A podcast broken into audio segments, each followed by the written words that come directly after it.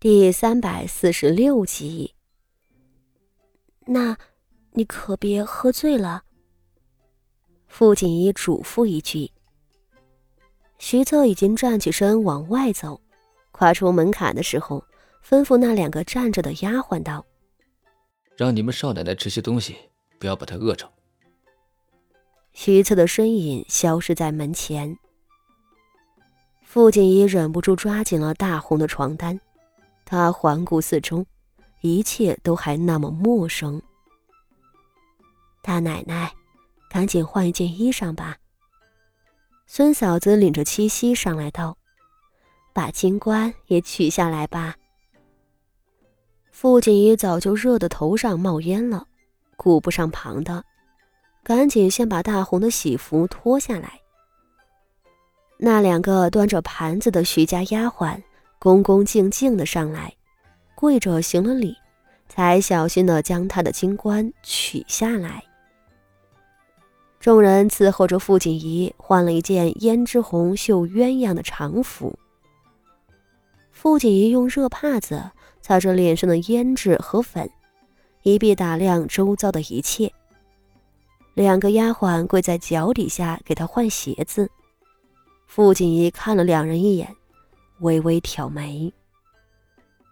这个屋子就是自己今后半辈子的住处了，虽然现在很陌生。但这才是自己真正的家。能进到洞房里伺候的丫鬟，想来不是寻常人物。想起方才徐策吩咐两个丫鬟的模样，傅锦衣能够肯定，这两人是自幼服侍徐策长大的。徐策这样的武将，身边大多是小厮和长随伺候，毕竟军营里不能带女人。不过，如徐家这般显赫，丫鬟是不可能不配的。傅锦衣用力地擦着脸颊，目光却若有若无地打量两个丫鬟。这两人的模样都算不上漂亮，显然徐策不是那样沉迷女色的纨绔。不过，左边跪着的丫鬟眉眼生得细长而温顺。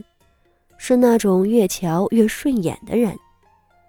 右边的丫鬟年纪小些，一张圆脸上眼睛弯弯的，如月牙一般，一看就是个喜庆的人。她笑起来的时候，脸上更是喜气盈盈，让人心胸舒畅。按照徐策的身份，他身边的丫鬟们不会是等闲人物。大奶奶绣鞋上的腊梅花好别致。突然间，那个眉眼细长的丫鬟笑嘻嘻的抬起头，朝他说道：“大奶奶真是心灵手巧呀。”傅锦衣愣了一瞬。说话的丫鬟满面都是恭敬的讨好，这说出来的话也是马屁无疑。不过。胆敢在新奶奶面前率先开口说话，这胆子还真不小，也足够说明对方是有一定身份的。傅锦衣忍不住多看他两眼。是呀是呀，我们大奶奶的女工可是极好的。七夕笑着接下了这句话。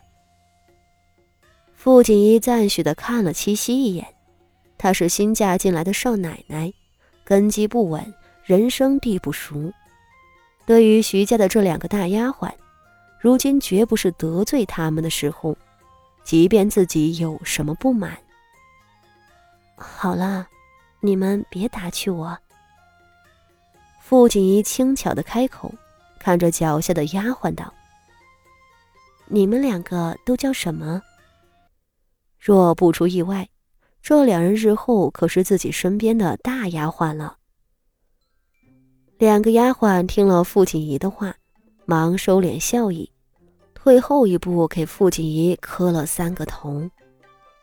那胆子大的丫鬟先道：“奴婢贱名青云。”另一人道：“奴婢贱名紫月。”傅锦仪点点头，都是最寻常不过的名字。他还以为这徐大将军屋里能出现什么红袖、碧荷之类的人物。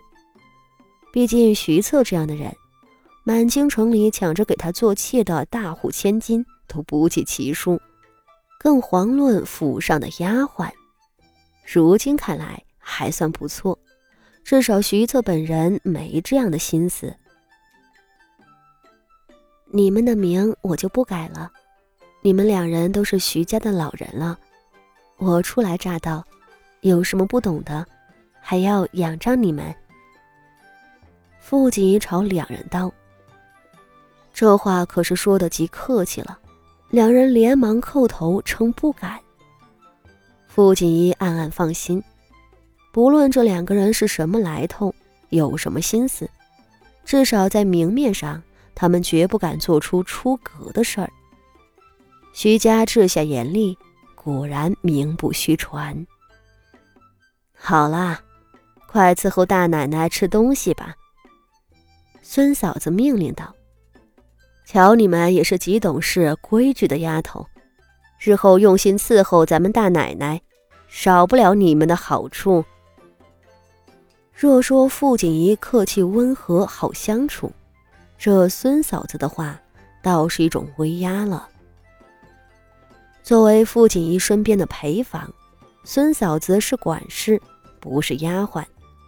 她的地位比花招、谷雨等人更高，自然也是压在这两个丫鬟的头上的。孙嫂子一句话，把两个丫鬟踩在了脚底下，两人都忍不住浑身一僵。傅锦衣唇角微翘，对孙嫂子暗暗点头。两个丫鬟自然不敢顶一句，忙都爬起来，手脚麻利的端来了两盒子糕饼。傅锦衣捏了一只白糖糕下肚，子月再次捧了一壶茶上来。傅锦衣倒真有点饿了，一口气用了五个白糖糕，喝了两盏桂花茶，又伸手去抓那大块的绿豆饼。孙嫂子瞧他饿得不管不顾，连忙在底下扯他的裙子。傅锦仪抓着绿豆饼的手一顿，最后到底不情不愿地放下了。这是婆家，不是娘家，可别明日又传出个贪吃的名声。他摸着意犹未尽的肚子，叹了一口气，挥手让两个丫鬟退下了。却在这时，好不容易安静下来的房门外，骤然传来一阵清脆的笑声。